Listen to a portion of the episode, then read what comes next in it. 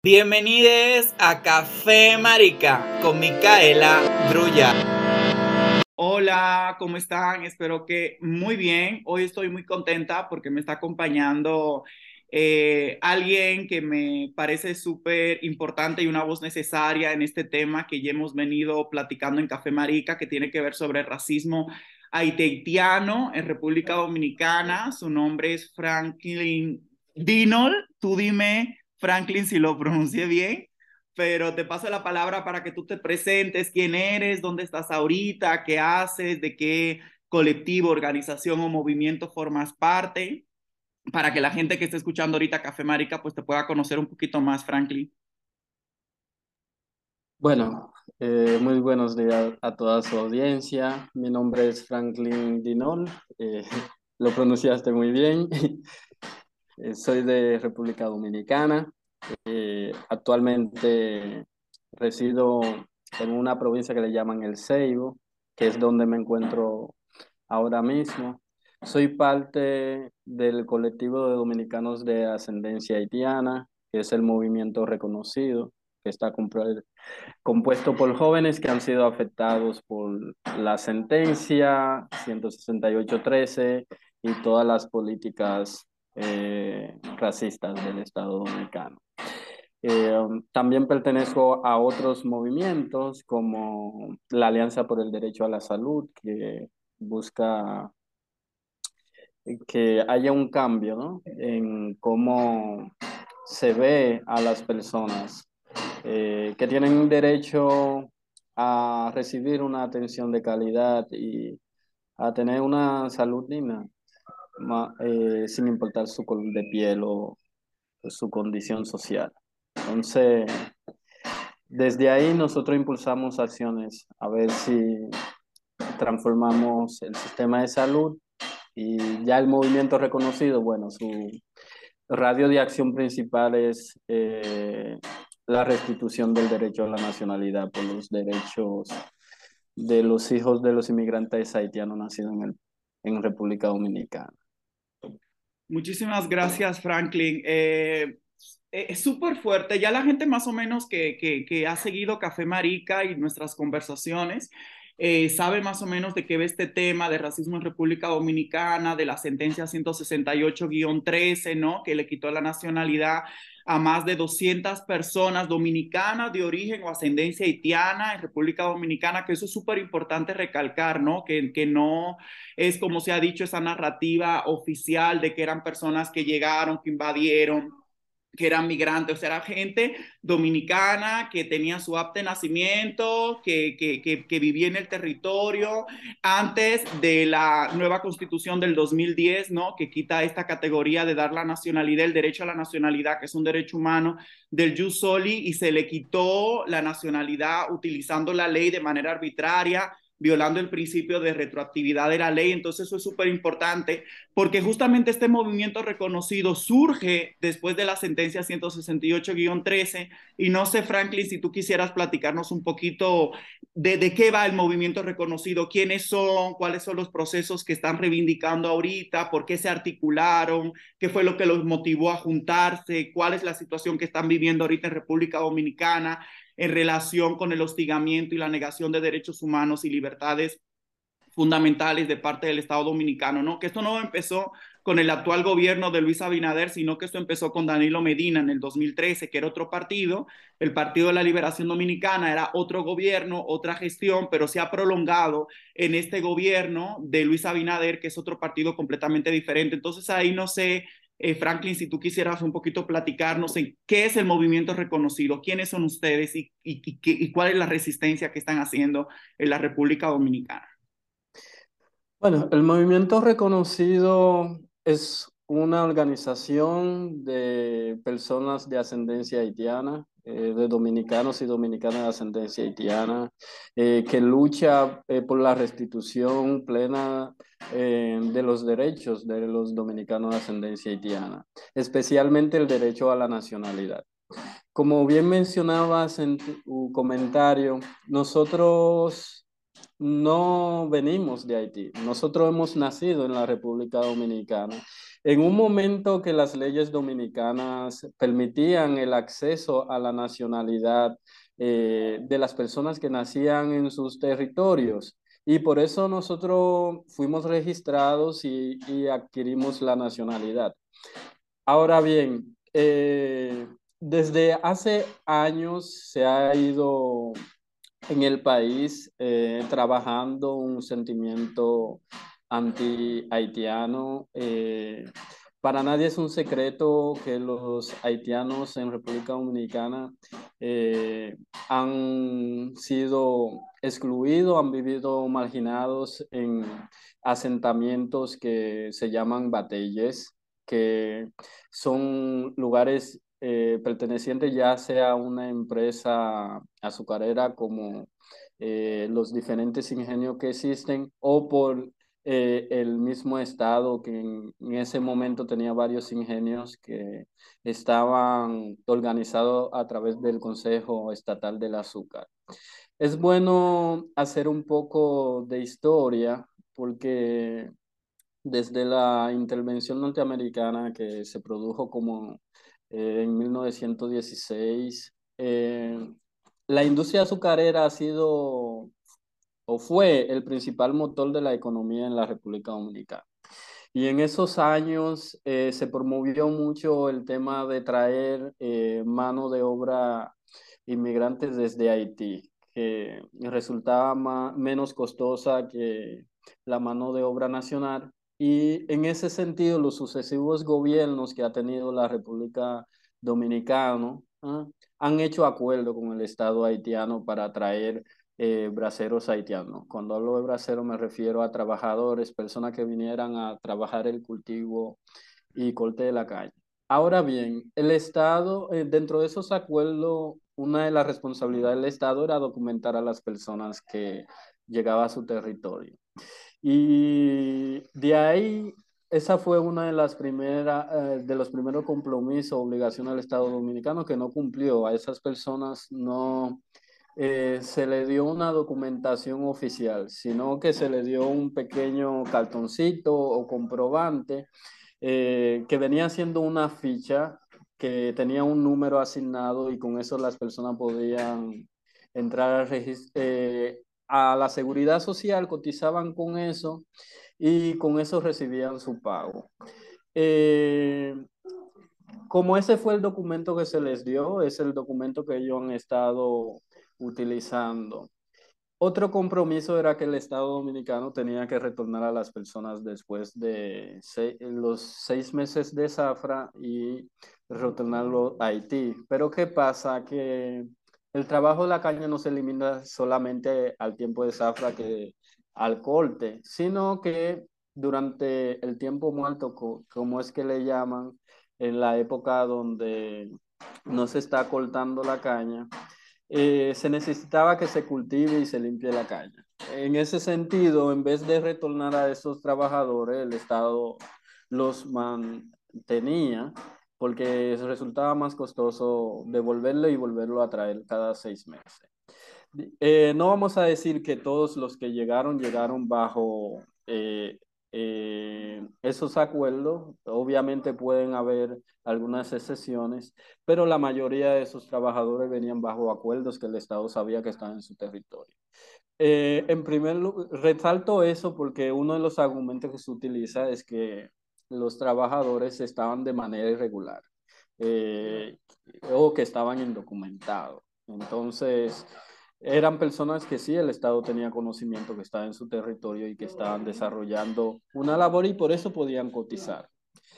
Eh, se ha utilizado como argumento para quitarnos los, de, los derechos que al ser nuestros padres inmigrantes y, ellos entender que estaban indocumentados, eh, estaban en tránsito y por ende nosotros no podíamos adquirir la nacionalidad.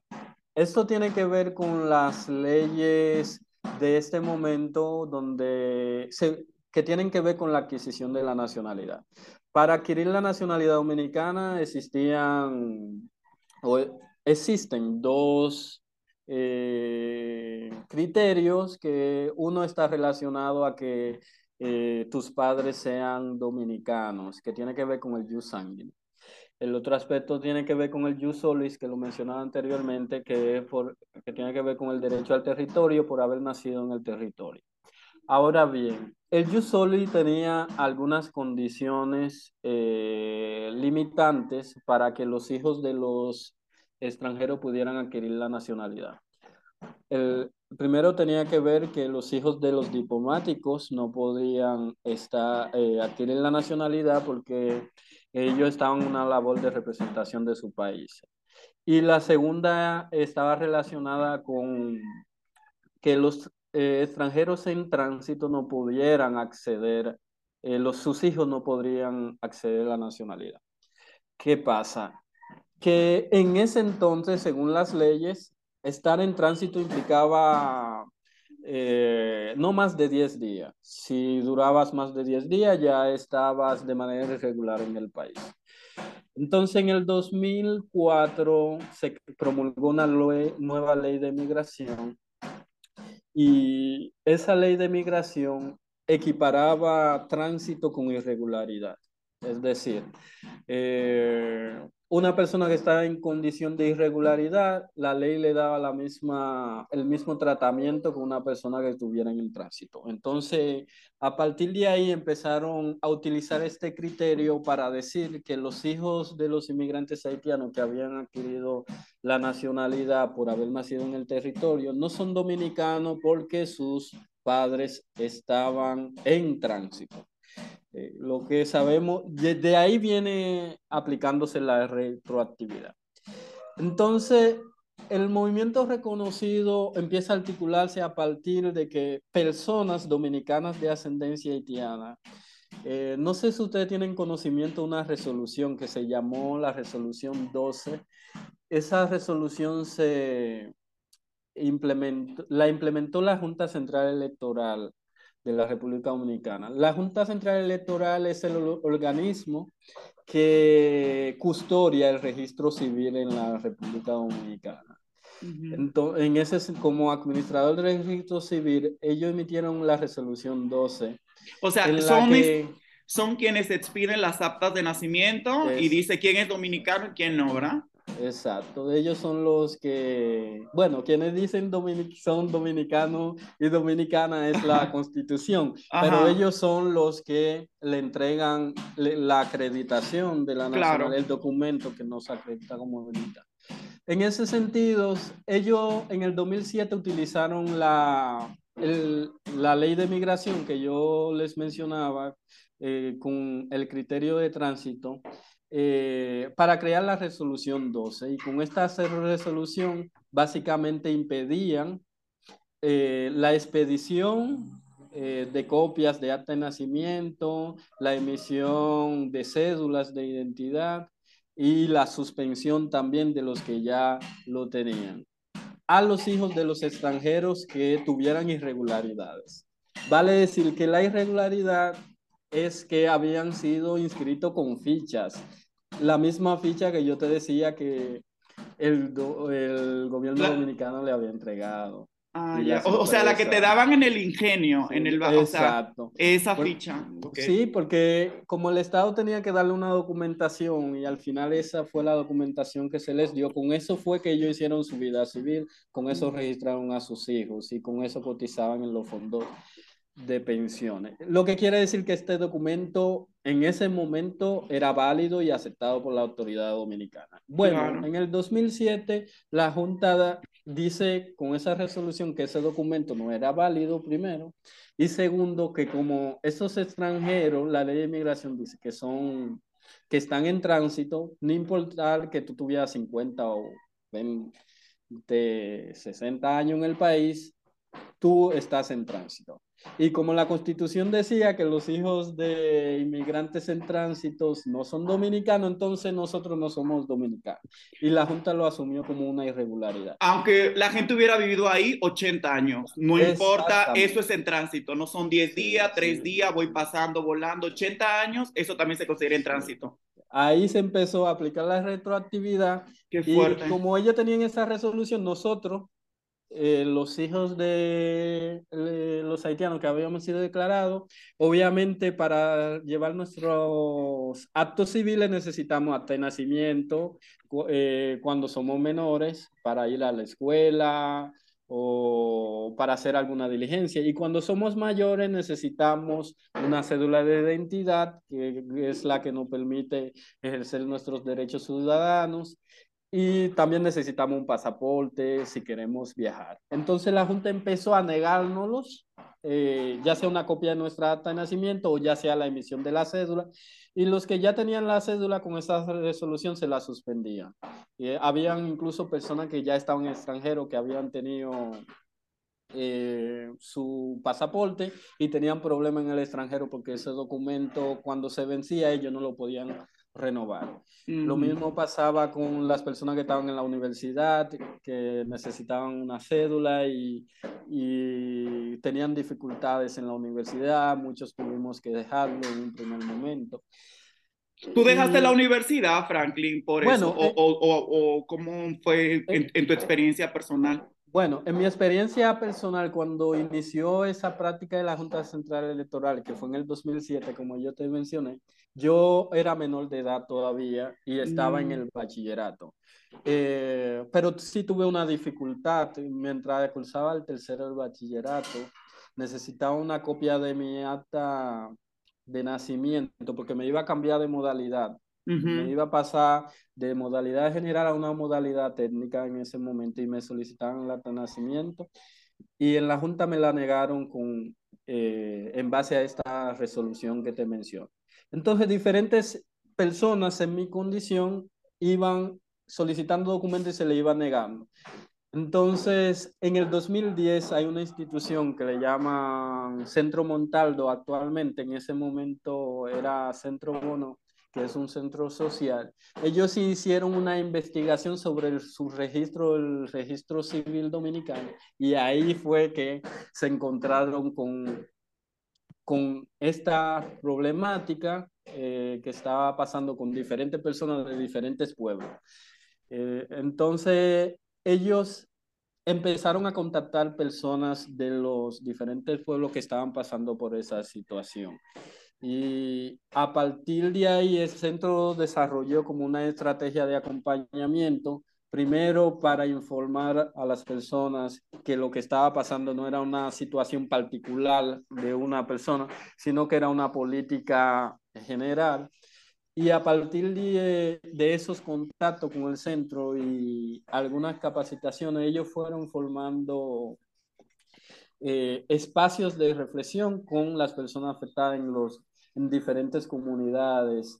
En ese momento fueron en seis pueblos del país, que son San Pedro, El Ceibo, La Romana, Monteplata, Barahona y Santo Domingo.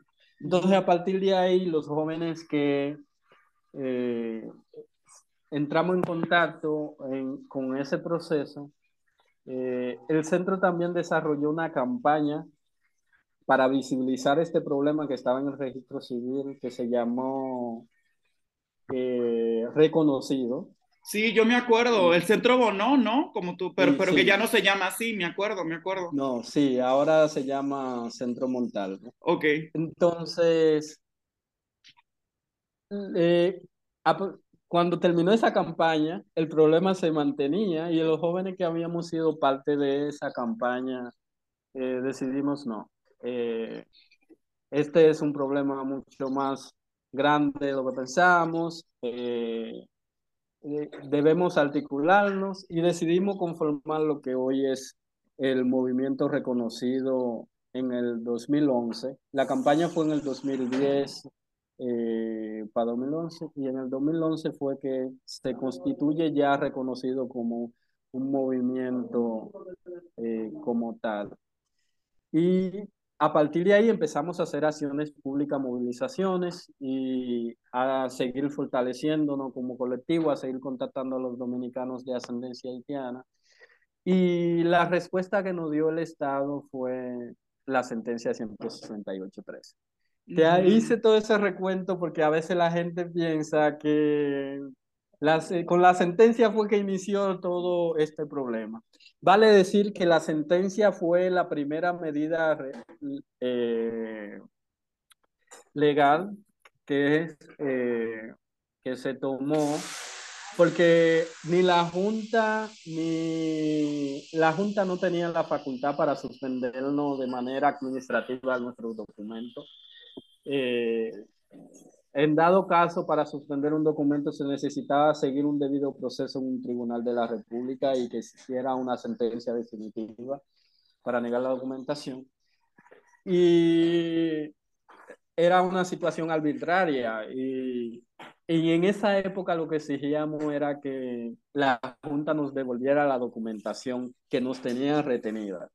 Pero ya con la sentencia, sí, ya fue una respuesta eh, de una política de Estado, porque si la gente se fija, nosotros solo le exigíamos a los otros poderes públicos que se pronunciaran eh, frente a esto que estaba haciendo la Junta, pero ya con la sentencia fue algo mucho más grande que terminó desnacionalizando a todos nosotros.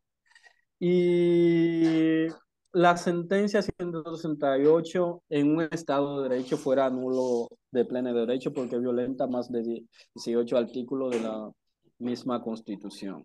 Entonces, eh, y es una medida racista, eh, retrógrada, porque afecta solo a un grupo. Eh, no es cierto, en República Dominicana solo son descendientes eh, de inmigrantes la comunidad de dominicanos de ascendencia haitiana, ¿no? Pero sin embargo, los únicos afectados con estas medidas han sido los hijos de los descendientes de los haitianos.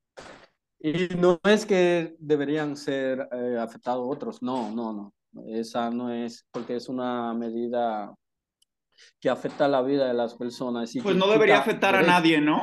No debería afectar a nadie, pero el hecho de que solo se aplique a este segmento de la población te da cuenta que es una medida eh, racista, eh, eh, discriminatoria y anti-haitiana también. O sea, en el sentido de que eh, aquí los hijos de los inmigrantes haitianos, como los haitianos, eh, siempre han vivido marginados y, y excluidos. Eh, uno, por las propias condiciones socioeconómicas y dos, por una política estructural del Estado que no permite que avancen bueno, de manera general puedo decir como un poco de historia, eso es lo que ha estado, pasando. La sentencia también eh, trae consigo, eh, porque desnacionaliza a más de eh, cuatro generaciones de personas, o sea, se retrotrae hasta 1929. Y nosotros sabemos que las leyes eh, tienen que ser para futuro, no para atrás. Eh, de hecho, ni siquiera respeta la constitución del 2010, porque en el artículo 18, eh, la propia constitución dice que son dominicanos todos aquellos que hayan adquirido la nacionalidad antes de entrar en vigencia la constitución. Sí, lo que quiere decir que todo lo que habíamos nacido bajo la otra constitución eh, somos dominicanos. Eh, es una franca violación a los derechos eh, humanos, pero también a la propia constitución. Es un, por eso se dice que es un golpe de Estado. O sea, la constitución es un golpe. Claro, porque la sentencia, totalmente, porque la sentencia lo que hace justamente es ir en contra de la, del propio orden jurídico que le da sentido al Estado, ¿no? De la organización que organiza, que da nacionalidad, quien dice que, que otorga derechos, ¿no? Entonces, una medida completamente inconstitucional, pero al mismo tiempo, Franklin, haciendo esta diferenciación, yo hablaba con Ochi en el episodio anterior, cómo se habilitó un plan de regularización para poblaciones venezolanas que llegaron a la República Dominicana y cómo eso, por ejemplo, no ha sucedido con personas dominicanas de ascendencia haitiana o personas haitianas, ¿no? Entonces ahí se ve un sesgo histórico, colonial, racista, antinegro, negrofóbico, ¿no? Antihaitiano, que es específicamente contra una población determinada, que es colorista y que tiene que ver con una perfilación racial, porque es contra esas poblaciones, ¿no? Que, que, que, que son negras, ¿no? Y que son dominicanas, porque incluso vi un video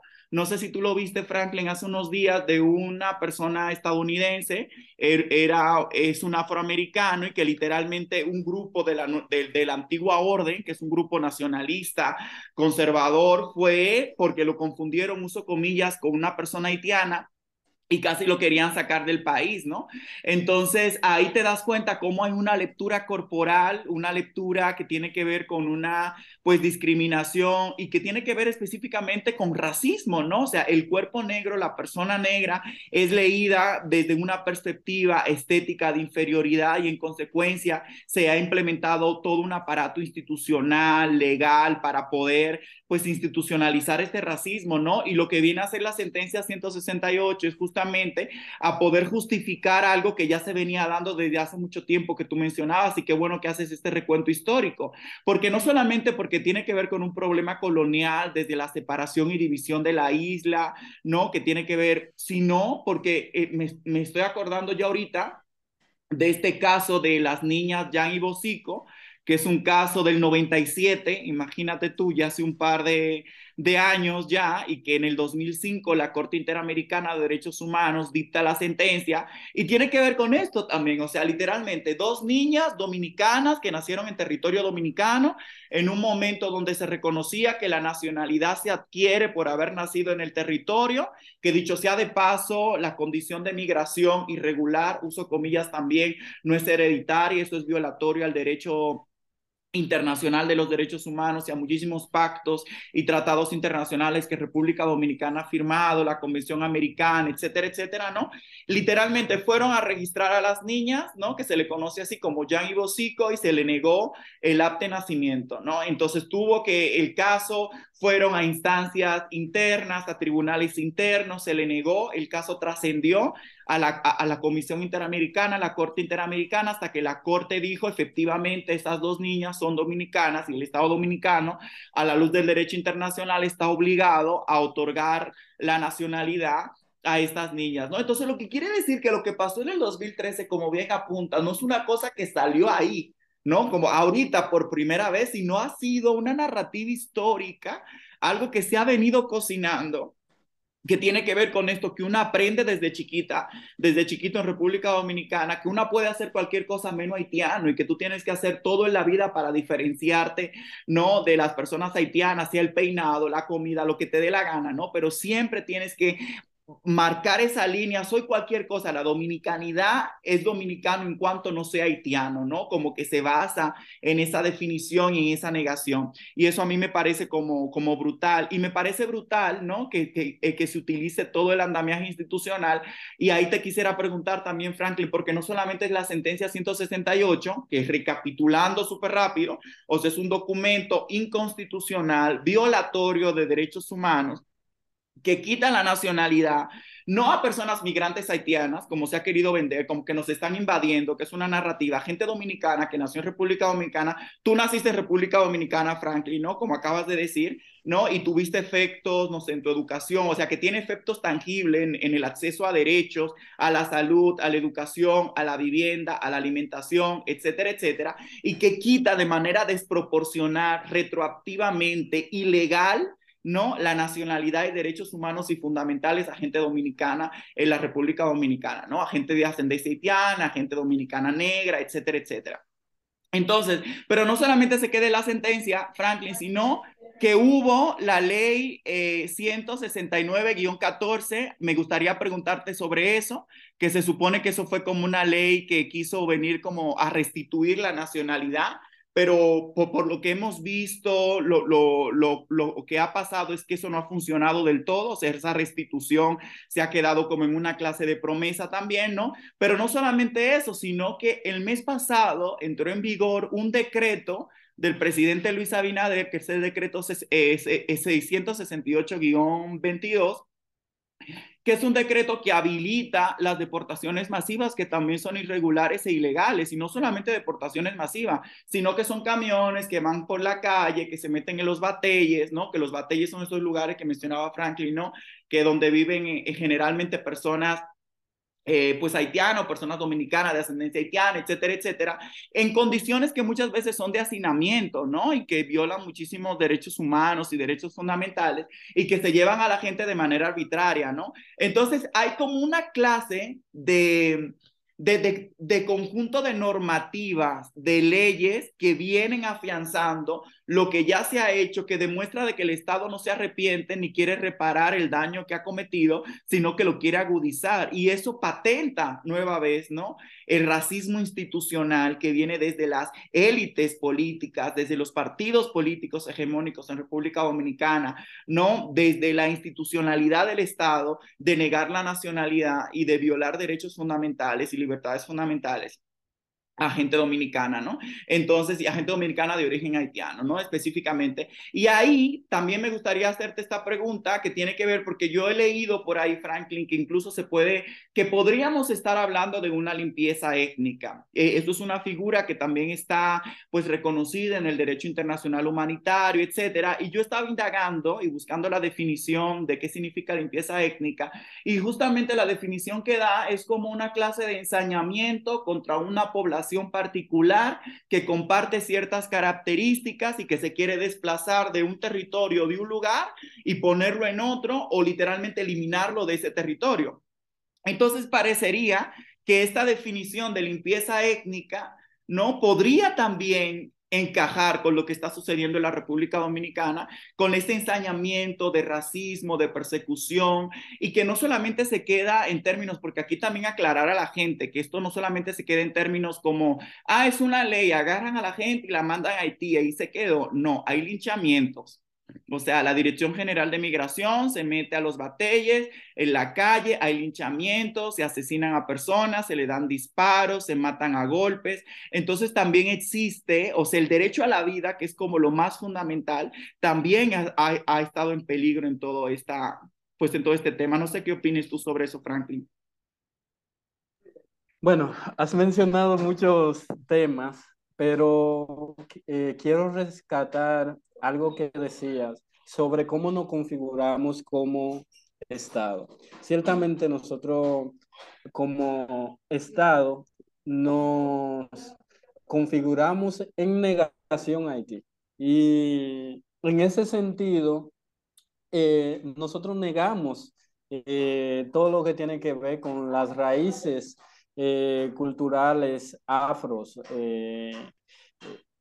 Eh, y eso es una de las cosas que nos ha hecho más difícil eh, aceptarnos eh, como dominicanos. O sea, reconocemos por un lado las raíces hispánicas, pero no reconocemos las raíces afros. Y en ese sentido, todo lo que tiene que ver con Haití provoca rechazo. ciertamente se ha incentivado durante eh, los años con el tema de la eh, educación el rechazo hacia Haití, el rechazo hacia lo, negro. Eh, si te fijas, el discurso de los detractores, no somos Haití. O sea, todo lo que se relaciona con Haití tiene un rechazo. En ese sentido hemos vivido de espalda hacia Haití. Y por eso no se distingue entre los descendientes de los haitianos y de los haitianos eh, que están en República Dominicana. Eh, el Estado Dominicano eh, se separara de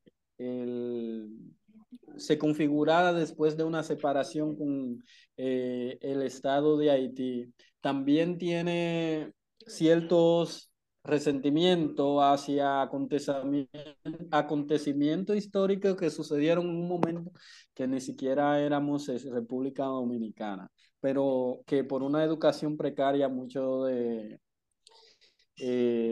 de la población no conoce es, esa historia y es susceptible a ser manipulado. Pero nosotros sí tenemos que hacer esta distinción, no porque uno sea mejores que otros, sino porque eh, las propias leyes eh, dominicanas confieren una serie eh, de derechos que deben ser respetados. mencionabas la ley 169-14, que fue una ley que surgió después de la sentencia 168 y fue un acuerdo entre la clase política y los sectores sociales y empresariales eh, del país para buscar una salida al problema que había generado la sentencia. Si bien es cierto, la sentencia fue un golpe duro eh, para nosotros porque avaló toda esa eh, política ilegal que estaba aplicando eh, tanto la Junta Central Electoral como otras instituciones del Estado. pero fue la que le dio a conocer al mundo el problema. O sea, cuando se abordaba este problema, la gente no lo entendía, pero con la sentencia eso pudo generar una visibilización internacional del problema y obligó al Estado a buscar una salida que fue la 169-14, que es una ley que intenta buscar una salida dentro del marco de la sentencia. Entonces, ya, eh, porque la ley no niega la sentencia, pues, eh, en ese sentido. ahí radica el primer problema de la ley, porque no hace un reconocimiento de los derechos eh, que tenemos eh, per se. Y, tampoco niega la sentencia, sino que en base hacia un principio de seguridad jurídica, eh, dice, bueno, si bien es cierto, no son dominicanos, si bien es cierto, no tienen el derecho a la nacionalidad, pero como el Estado eh, al entregarle la documentación generó expectativa jurídica y el Estado no puede eh, prevalecer su propia falta, nosotros eh, tenemos que devolverle la documentación. Esa narrativa lo que quiere decir que somos dominicanos por error. y, y con ese discurso tenemos la principal barrera para que las instituciones que estaban que tenían la responsabilidad de aplicar esa ley lo pudieran hacer desde un enfoque de derecho y pudieran garantizar su aplicación práctica. En ese sentido, lo que ellos han hecho es utilizar la ley eh, para aplicar algunos aspectos de la misma sentencia. O sea, eh, por ejemplo, la misma ley niega los derechos a las personas de ascendencia haitiana que nunca habían tenido un registro civil, los envía al plan de regularización que mencionabas anteriormente, que eh, cuando surgió la sentencia también se estaba aplicando una, eh, un plan de regularización de extranjero en el, en el 2013. Y lo que hizo la ley 169 fue mandar a los dominicanos de ascendencia haitiana que no tenían un registro civil a registrarse como extranjero. Es como que yo soy dominicano, me quitan la nacionalidad con la sentencia y la ley lo que hace es que me manda un plan de extranjero y después de convertirme en extranjero me vuelven a, eh, me vuelven a ser dominicano a través de la ley. O sea, es un disparate jurídico eh, que se inventaron eh, con el único propósito de limitar derechos a esta población, porque no ves ninguna eh, otros segmentos de dominicanos, descendientes de otras nacionalidades que se han afectado por esta medida. Y lo menciono solo para ilustrar el problema, para ilustrar el racismo que tiene eso detrás, para ilustrar la discriminación que tiene detrás, no para que se piense que estaríamos de acuerdo que otros segmentos puedan ser afectados por, por esto, ¿no? Porque si esta eh, medida no debería aplicarse a nadie. Pero ese hecho de, es una violación a los derechos de las personas. La misma ley, a pesar de que es un instrumento que viene eh, a buscar una salida, trae una contradicción tan profunda que ni siquiera su real aplicación resuelve el problema eh, que ocasionó eh, la sentencia. Y pudiéramos hablar un poco de los resultados de esa ley. Vamos a ver el impacto real que ha tenido. Eh, para esta ley segmentó en dos grupos los dominicanos de ascendencia haitiana.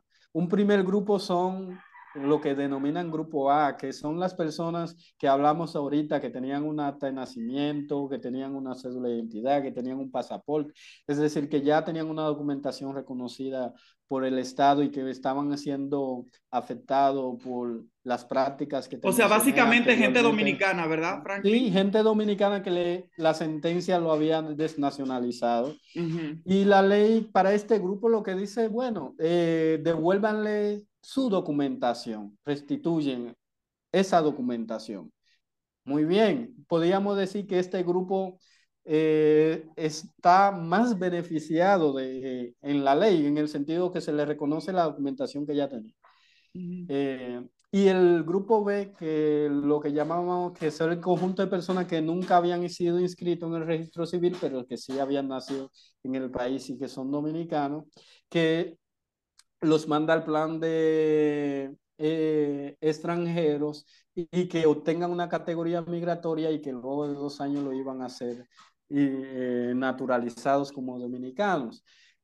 Entonces, este grupo, su derecho, eh, como lo llaman, de una ciudadanía de pleno derecho pasa a ser a, a, a, tener una ciudadanía condicionada en el marco de la ley, porque sabemos que las personas naturalizadas pueden perder la nacionalidad en cualquier momento. Entonces viene siendo un ciudadano como eh, de segunda categoría eh, si aplicamos una diferenciación entre lo nacional y, y las personas que no son nacionales. Entonces, pero ni para el grupo A, que es donde quiero llegar, que es el grupo que decíamos que era más beneficiado, que ya tenía documentación y que la ley lo que dice que se le devuelva. Hoy en día, eh, la ley se, es del 2014, podemos decir que estamos prácticamente ocho años de la ley y menos de la mitad ha recuperado la documentación. Del grupo A del grupo A, estamos hablando del grupo Menos, de o sea, no, no ha funcionado, la regularización ha sido una mentira. Entonces, cuando tú vas ya al grupo B, que nadie lo manda, al día de hoy no hay nadie que haya recuperado su, su nacionalidad en el marco de esa ley. Pero eso se ha utilizado, Franklin, a nivel internacional, ah. el Estado Dominicano, para decir que está resolviendo el problema, que tiene esa ley, que está regularizando, que está restituyendo, etcétera. Que es mentira. Sí, sí esa ley le sirvió al Estado para bajarse una presión internacional, para decir, ellos hicieron un gran lobby eh, explicando que ya habían resuelto el problema. De hecho, es lo que ha hecho un poco más difícil el trabajo de, del movimiento y las otras organizaciones que trabajamos con este tema.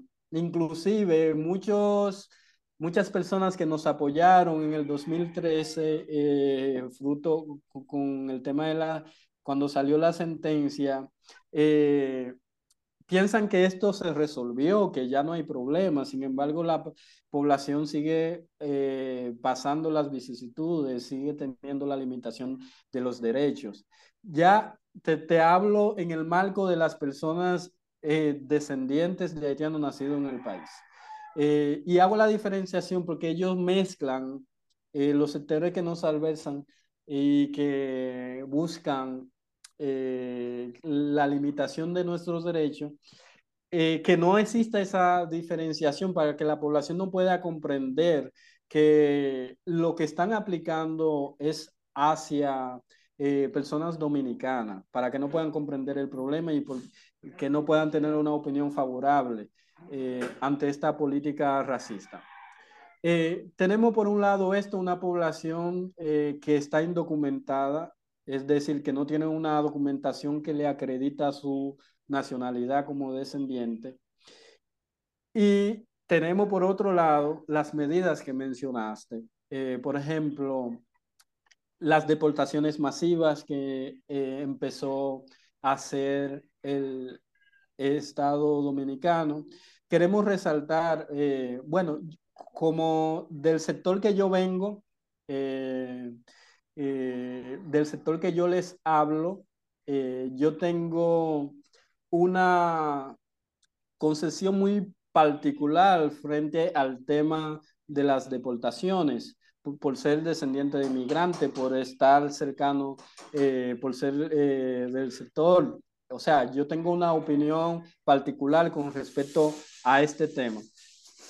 Pero el Estado dominicano no puede utilizar el discurso de un eh, una, de defensa a la patria, de, de que somos soberanos para violentar los derechos humanos de, de las personas eh, y las deportaciones masivas, las deportaciones en caliente, eh, son operativos donde el Estado está violentando constantemente los derechos eh, de las personas migrantes, por un lado, pero también de los descendientes que no tienen cómo acreditar su nacionalidad dominicana. Y que son dominicanos porque le quitaron los documentos, ¿no? Exacto. Y que lo que se utiliza es el perfil eh, fenotípico, por ejemplo, eh, el cabello, el color de piel.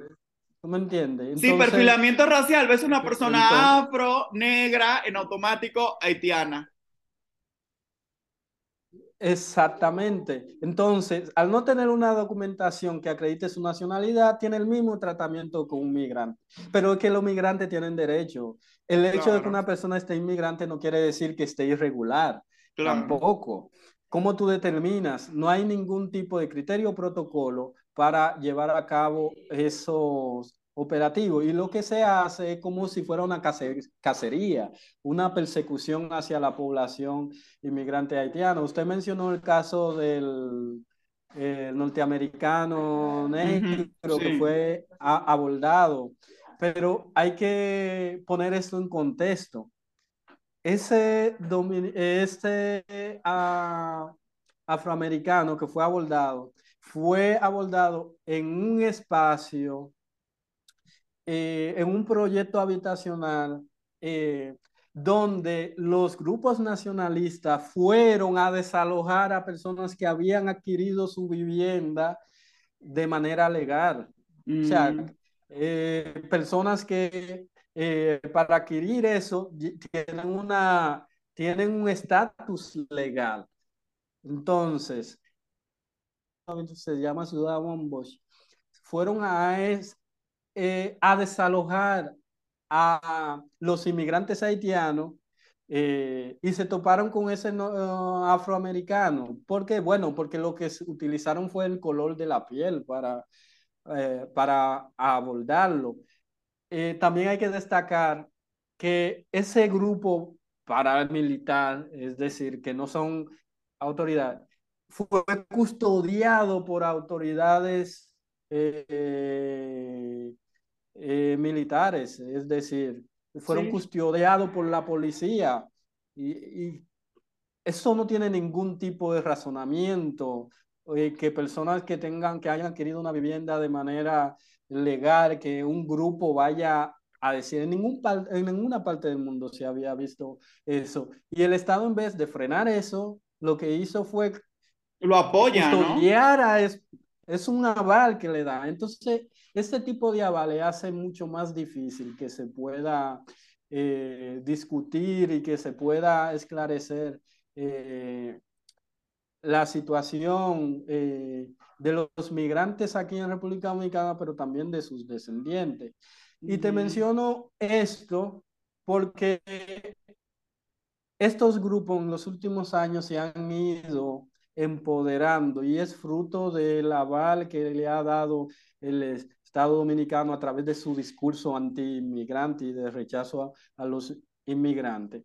Y como particulares eh, ponen en riesgo la vida de, de, los inmigrantes y de sus descendientes, eh, que hablaba de las deportaciones masivas, entran a las casas de la persona, rompen la puerta. Eh, o sea, eso no tiene precedente. Lo que está pasando aquí se parece a lo que se hicieron durante las dictaduras de Trujillo y, y de Balaguer. sí, totalmente. la eh, masacre de Perejil. Exacto.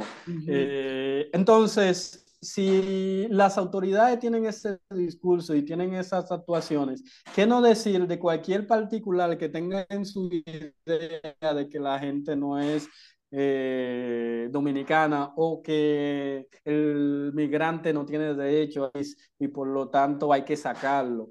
Eh, hay que decir el tema de la extorsión, que en el marco de esos operativos se extorsiona a los inmigrante y a sus descendientes. El que tiene dinero lo bajan en una esquina eh, durante el trayecto, de cómo se le cobra por dejarlos ir.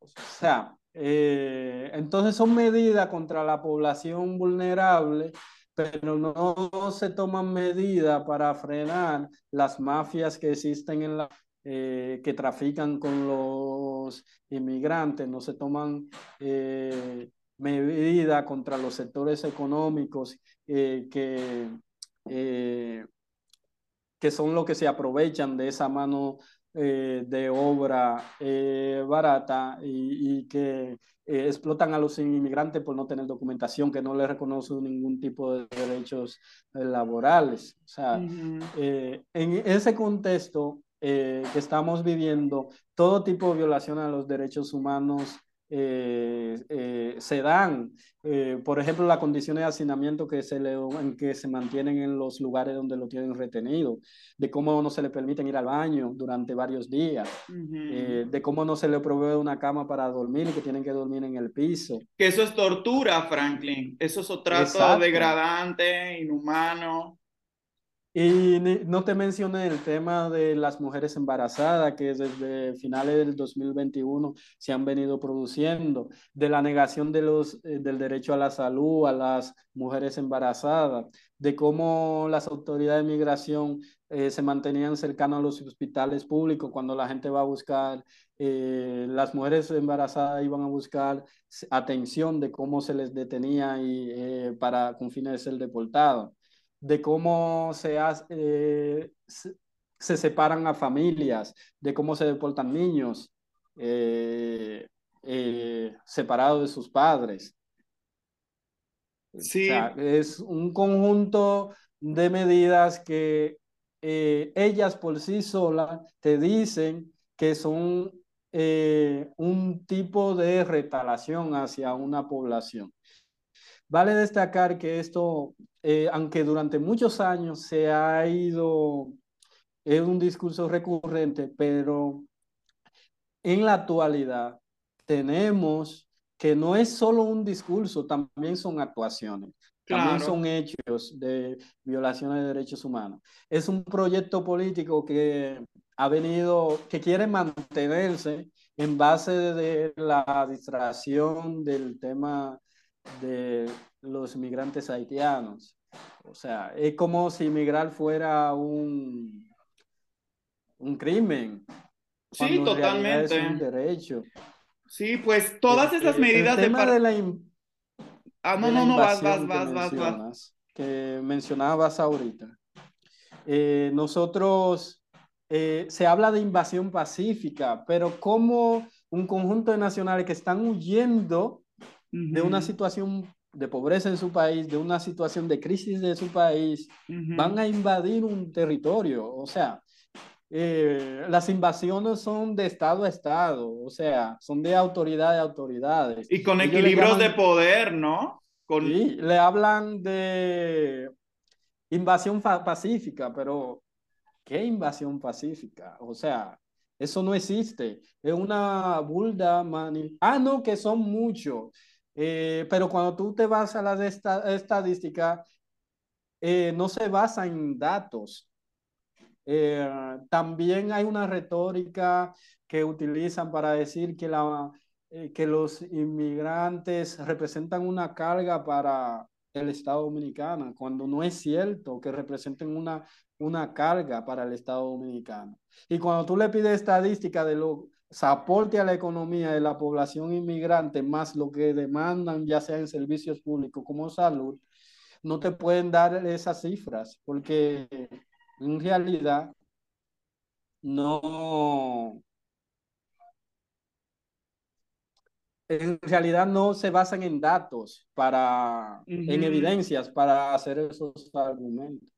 Totalmente. Y ahí también como reconocer la importancia y el aporte que tiene la población migrante haitiana y también dominicana de ascendencia haitiana en el sector económico de República Dominicana, en los ingenios, en la industria azucarera que todavía no está automatizada, ¿no? Que literalmente la caña se corta a, a, la vieja escuela, ¿no? Con un machete, que ahí también podemos mencionar todos los accidentes que hay porque no cuentan con seguro médico, ¿no? Todos los accidentes que hay eh, de, de, de, personas que se mutilan, ¿no? Porque, eh, porque no cuentan con condiciones laborables, ¿no? A la luz de los derechos humanos y que es un sector que aporta, ¿no? A la economía de República Dominicana y no solamente en estos términos más clásicos donde hay muchísima violación, o sea, hay trabajo forzado también en los ingenios, ¿no? En la industria azucarera, pero no solamente en ese sector, sino también en, la, e, e, en el sector de la construcción, Franklin, ¿no? En el sector turístico, o sea, es evidente el aporte económico de este sector de la población, ¿no? Al desarrollo económico de la República Dominicana, pero eso es completamente negado y lo más grave de toda esta situación es que justamente se van construyendo narrativas discursivas que son apoyadas por ciertos medios de comunicación que ya tú lo mencionabas, que tiene que ver con esto de la invasión ¿no? Y que eso me recuerda a la teoría de la sustitución. Hay una teoría que es propia de los grupos conservadores y supremacistas blancos que hablan de la teoría de la sustitución. Eso también tiene que ver con el supremacismo blanco, etcétera, que dice, no, hay tanta migración, hay tantas minorías, hay tanta gente subalterna por todos lados que poco a poco a nosotras, las blancas, que tenemos la propiedad, el capital, los privilegios del mundo, poco a poco nos están sustituyendo. Y esto en la República Dominicana es una realidad palpable en estos grupos conservadores, neofascistas, como la antigua orden, como el Instituto Duartiano, ¿no? Porque incluso hablan de invasión de vientres, a propósito de lo que tú mencionabas, ¿no? Con las deportaciones masivas de mujeres embarazadas que son dominicanas. O sea, esa narrativa, ¿no? Que vienen mujeres, que vienen mujeres haitianas a parir aquí, a robarle un lugar a una mujer dominicana. Eso es mentira, porque son muchísimas mujeres dominicanas que están a accediendo a un derecho humano, que es un derecho a la salud, y que como tú bien sabes, ¿no? Porque también trabajas ese tema de acceso a la salud, no son estigmatizadas, criminalizadas, hostigadas, perseguidas y deportadas, ¿no? Y muchos de estos niños eh, niñas, niñas, ¿no? Lo mandan a un país que nunca han pisado porque nacieron en República Dominicana y son gente dominicana. Y eso a mí me parece fuerte porque todo este andamiaje jurídico, institucional, de racismo estructural, de racismo institucional, viene justamente a colocar en un lugar de vulneración más agudo, más precario, más complicado a gente que ya de por sí experimenta racismo y experimenta discriminación y múltiples violencias en el territorio dominicano, ¿no? Entonces todo eso viene como a, a reactualizarse,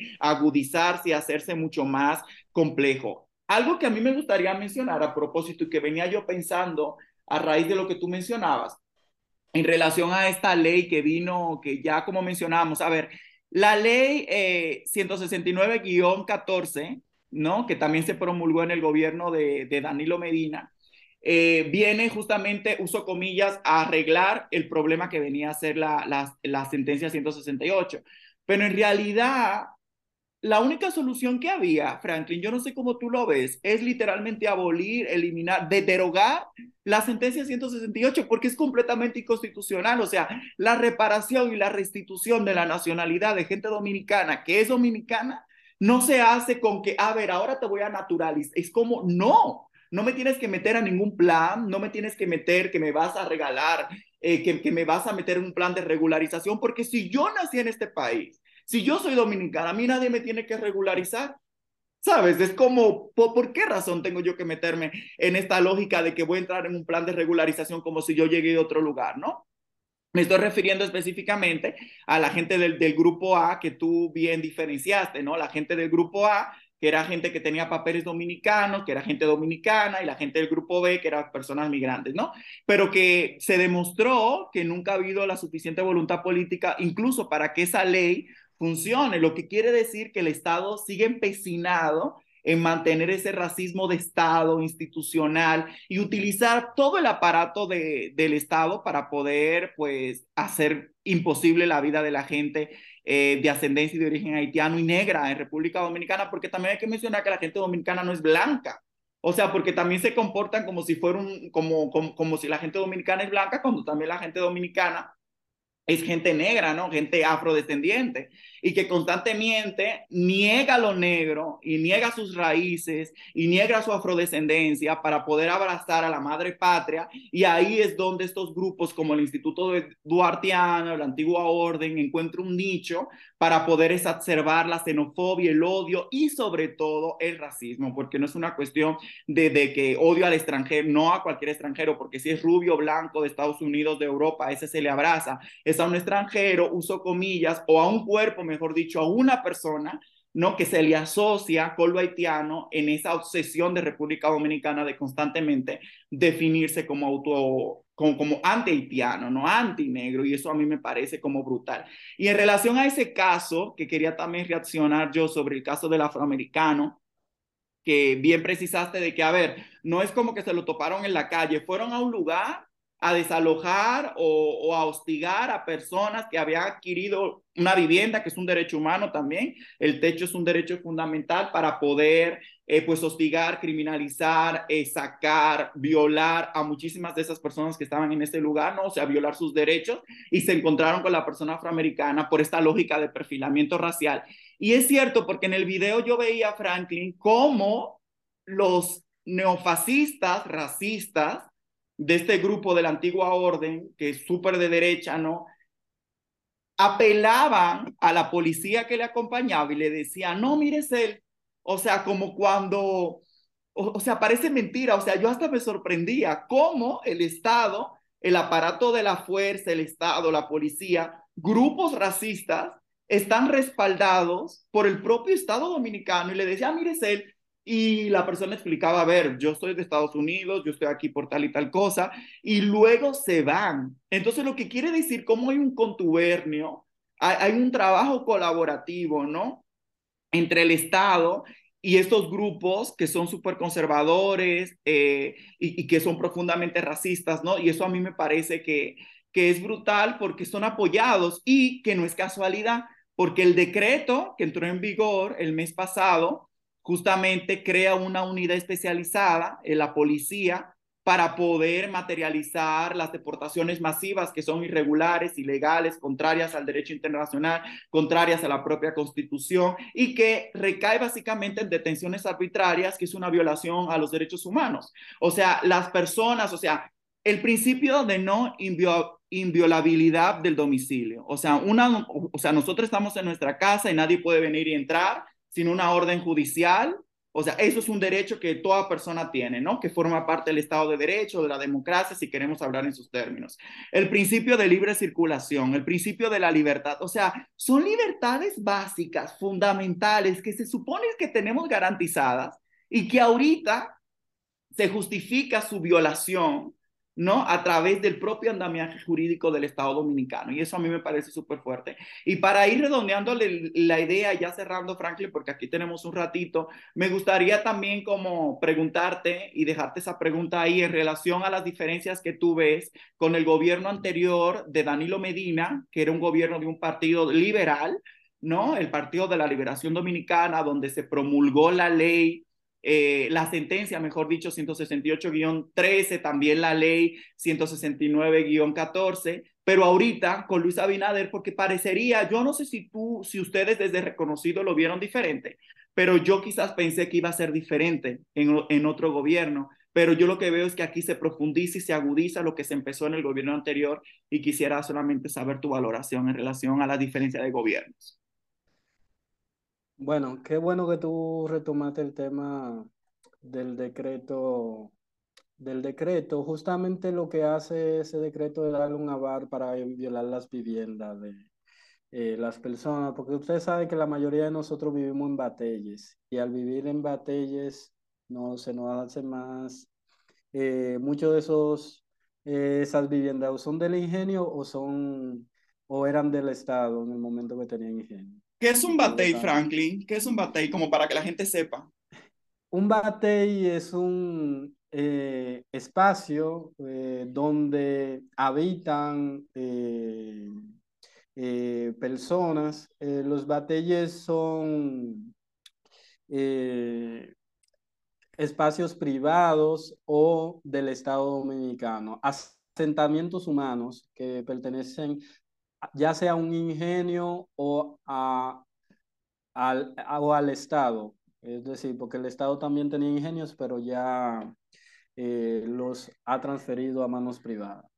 Entonces, al ser ya del Estado o de propiedad de un ingenio, las personas que habitan ahí, las, eh, las viviendas no pertenecen a las personas, sino que mientras trabajan ellos eh, pueden vivir ahí. O sea, se parece mucho como a la plantación, ¿no? Como antes, en tiempos de esclavitud. Está el amo en la casona, le presta la cabaña mientras trabajan para ellos y luego, o sea, está brutal. Podríamos hablar hasta de esclavitud moderna. Bueno, no sé. Sí, sí, sí. Esos eh, asentamientos pertenecen eh, a, pero no son de las personas, ya pertenecen al ingenio o, o al Estado. En, y que son pequeños parajes donde viven las personas. Obviamente el batey de hoy en día no es similar al batey anterior, porque anteriormente vivían solo migrantes haitianos y sus descendientes, ahora te encuentras con dominicanos también residiendo en esos lugares, dominicanos pobres. Eh, ahí en el tema de la pobreza eh, eh, hay muchos eh, dominicanos que viven ahí también que compartimos. Eh, quería hacerte, eh, comentarte que después de eso, que esos grupos se encontraran con el norteamericano, con eso desalojo, el presidente de la antigua orden dominicana y el director de migración se reunieron para discutir políticas eh, migratorias. Para darte un ejemplo. Te lo dejo ahí como parte, que eso no fue lo que tú me preguntaste, pero sí, quería. No, pero ilustra mucho. un elemento de cómo es, por qué esos grupos se han empoderado tanto y, y, es porque se han sentido apoyados de alguna manera. O sea, se reúnen con autoridades para tomar decisiones sobre la política migratoria del país. La derecha. Fascista. Reuniones. Ahora, lo que tú me preguntas sobre la diferencia entre este gobierno y, las, eh, y el antiguo partido, yo te puedo decir que en, en términos ideológicos, para mí no hay mucha diferencia entre estos partidos, entre el PRM y el PLD, de cómo han ido gobernando, porque con respecto a este tema de eh, los descendientes de los migrantes haitianos y los migrantes haitianos, eh, los partidos toman posición en función de eh, dónde estén en el momento. Es decir, si están en la oposición o están en el gobierno. Cuando están en el gobierno, tienen la misma práctica. Hay que reconocer que durante el gobierno del PLD, vamos a mencionar dos gobiernos. Primero el de Leonel Fernández, que es donde inició todo el tema de, eh, de la política, de negación eh, de la documentación también. Eh, y todo ese proceso que se generó fueron durante el gobierno de Leonel Fernández. La sentencia, si bien es cierto, cae en, en el gobierno, durante el gobierno de Danilo Medina, eh, finalizando eh, su primer año. Pero eh, ya eso es algo que se venía cocinando desde, desde, antes. O sea, ya ellos venían preparando eso y lo soltaron en ese momento. vale decir que el grupo que controlaba el tribunal en, constitucional en ese momento eh, es un sector más cercano a el pensamiento del grupo de Leonel Fernández en el momento que estaban gobernando. Eh, toda la medida que tomó la Junta Central Electoral lo tomó durante los gobiernos de, de Leonel Fernández también. pero si te fijas, no han cambiado en nada ni con este, esta nueva administración de la Junta, eh, tampoco en la política del gobierno. Eh, nosotros no, sabíamos que no iba a venir una posición favorable, o sea, en, en, el sentido de que no teníamos tantas expectativas de que iba a ser un, eh, un gobierno con una postura muy revolucionaria con respecto a lo que había hecho el PLD. Pero sí teníamos la expectativa de que si bien es cierto, eh, no podíamos eh, retroceder más. O sea, por lo menos pensábamos que iba, no pensábamos que iba a ser una política tan agria. Que, que, pudo haber ser peor, ¿no? O sea, que iba a empeorar. Sí, que iba a empeorar la situación, sobre todo porque en el momento de la sentencia el actual presidente eh, participó en un acto eh, de solidaridad con los descendientes eh, y en ese acto pronunció un discurso dentro de los que mencionó que esto le pudo haber pasado a él como descendiente de migrantes haitianos, como descendiente de migrantes libaneses. Ay, por favor. porque él era hijo de inmigrante, que toda una posición de solidaridad muy divorciado a lo que ha sido su práctica eh, desde el gobierno. Que es una familia rica, blanca, millonaria de toda la vida, que hay que recalcar, o sea, de la descendencia del presidente. Pero en ese momento ellos tenían una él tenía personalmente una posición muy eh, favorable y de empatía hacia lo que estaba haciendo el gobierno del PLD. Eh, vale decir que con el sector de Danilo Medina, si bien es cierto, nosotros entendíamos que pudo haber hecho más, eh, porque muchos procesos quedaron estancados, las oficinas se quedaron cerradas y la devolución de los derechos no fue completa. Eh, pero sí ellos por lo menos llevaban una ruta que no era la ideal, no es la que con la que nosotros como colectivo estábamos de acuerdo, eh, pero se entendía que se podía avanzar sobre esa ruta que ya ellos habían definido, que fue un acuerdo mínimo, lo mínimo que ellos estaban dispuestos a dar eh, o a ceder eh, en, durante su gobierno pero entendíamos que este gobierno iba a avanzar más en la dirección de restituir los derechos eh, de los dominicanos de ascendencia haitiana y no ha sido así.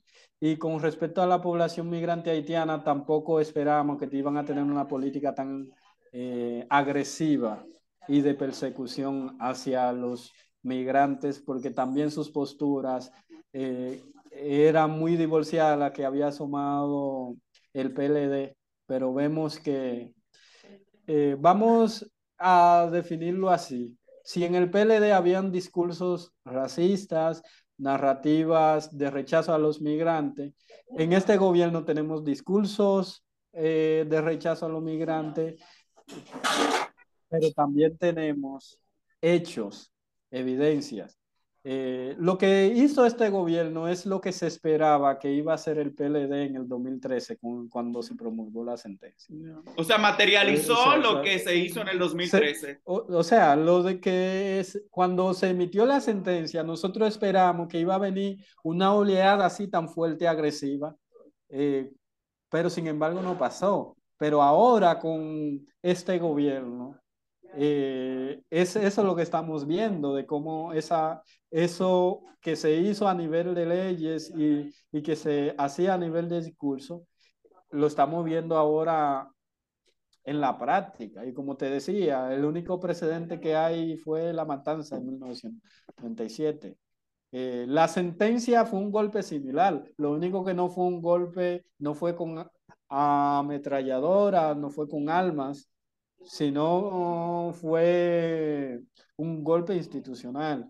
Eh, fue matar de manera civil a la gente. No lo mató físicamente, pero sí mató sus sueños. Sí, se hablaba de genocidio civil, ¿no, Franklin? Bueno, es que realmente es eso, dejar en, en el limbo a miles de personas que ya habían sido reconocidas por el Estado y convertirlos en apátrida en su propio territorio eh, es como si tú lo hubieras matado, eliminado físicamente.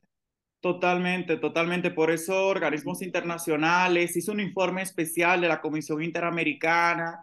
Eh, el hecho de no tener un acta de nacimiento que te puede inscribir en la escuela, muchos niños no pudieron seguir yendo a la escuela, eh, que continuar estudiando en la universidad, que la vivienda, que la salud, que la educación. O sea, hay que reconocer que en estas democracias modernas muy propias de los estados nacionales, que también son herencias coloniales, ¿no? De cómo se organiza todo, el reconocimiento es fundamental. O sea, que el Estado te reconozca no es una cuestión solamente de palabras. Decir, yo soy dominicana, yo soy mexicana, yo soy de aquí, no es solamente una cuestión de palabras que, que, que no significa nada, porque el reconocimiento es el inicio para acceder a derechos. O sea, por eso los derechos humanos, y siempre lo digo, no son cosas dadas de que porque somos humanos, como siempre dice, ah, no, tú eres humano, en consecuencia tienes derecho humano, tienes vivienda, tienes casa, tienes techo, tienes educación, tienes salud. No, eso es mentira. O sea, hay un principio de ordenamiento social del Estado que te reconoce, que te da cierta seguridad jurídica, que te da cierto reconocimiento jurídico, el derecho a la identidad, a un nombre, a una nacionalidad, etcétera, etcétera, que esos son llaves, derechos llaves para poder acceder a otros derechos fundamentales que te permiten tener una, una vida decente, digna o como le queramos llamar, ¿no? Y lo que se viola con esa sentencia es específicamente eso y se materializa a través de este, de este último decreto, por ejemplo, que persiguen a la gente, que la hostigan, que hay detenciones arbitrarias, incluso que la acribillan, las linchan, etcétera. Eh, y eso me parece a mí profundamente grave. Para ya cerrar, Franklin, pues yo lo que creo que lo que toque es que se derogue toda esta mierda, ¿no? O sea, que se derogue la sentencia, que se derogue el decreto, que se quite esa estúpida ley que quiere dar que regularizar a quien es dominicano ya, porque al final de cuentas se están violando derechos básicos y fundamentales, ¿no? Entonces es como, pues, pues es lo que hay que hacer. Eh, desde este sencillo espacio de Café Marica, yo he querido estar hablando sobre este tema porque yo me di cuenta, Franklin, como que aquí la gente en México no sabía de esto. Tuve ahí la oportunidad de estar en una reunión y es como, no, pues tú sabes la situación de, de República Dominicana, la gente dominicana de ascendencia haitiana, y me di cuenta que la gran mayoría en la sala no tenía ni idea de lo que estaba sucediendo. Y yo dije, pero ¿cómo puede ser posible si República Dominicana está aquí a cuatro horas en un avión, ¿no? ¿Y cómo puede ser posible que, que, que una situación de esa envergadura tan amplia donde hay linchamientos también, ¿no? Como que no se sepa. Y me di cuenta de que los medios de comunicación no cubren esto, no se está hablando del tema. O, sea, el 2013 parece ayer, pero ya han pasado un par de años, ¿no? Y esto sigue continuándose.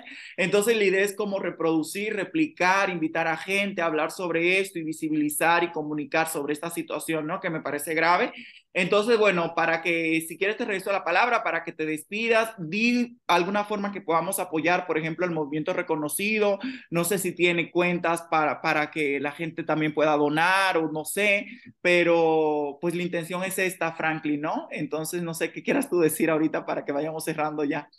Bueno, eh, muchísimas gracias por invitarnos a tu espacio, de poder compartir eh, estas situaciones que están pasando. Eh, yo pienso que lo primero, eh, ya lo has hecho, que lo primero que puede hacer una persona es tratar de indagar, investigar sobre lo que está pasando, sobre la problemática. Segundo, pienso que es hacer escuchar su voz, ya sea a sus autoridades, en el espacio que esté, a sus organizaciones civiles, que puedan comunicar lo que eh, está pasando y cómo eso está afectando los derechos humanos de, la, de las personas. Pienso que también pueden crear espacios así para hablar de esto, porque eh, nosotros como movimiento a lo mejor no podemos llegar a esos espacios donde están ustedes, pero eh, que cada persona en el espacio que esté pueda hablar, que pueda hablar sobre esta problemática y pueda dar a conocer, ayuda a visibilizar esta problemática eh, y que se puedan tomar acciones.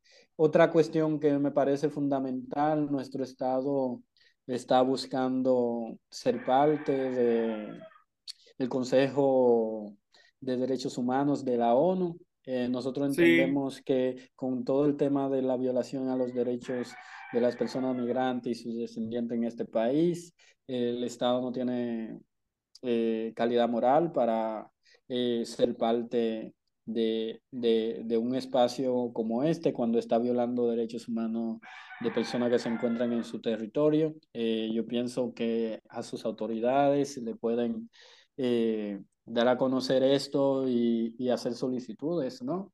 Eh, en, en, el marco de este tema.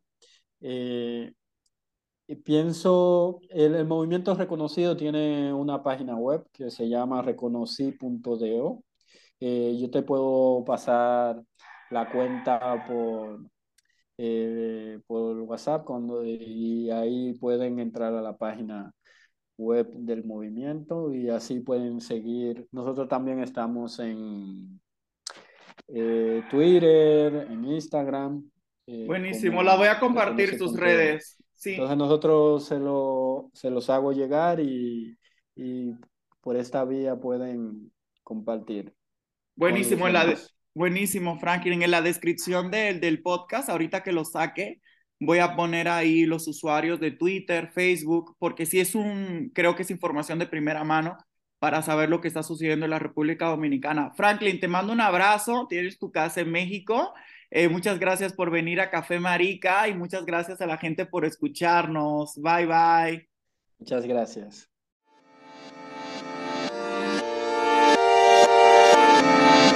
Gracias por escucharme. Este podcast fue creado, producido por mí y el diseño es gracias a Saúl de León. Hasta la próxima.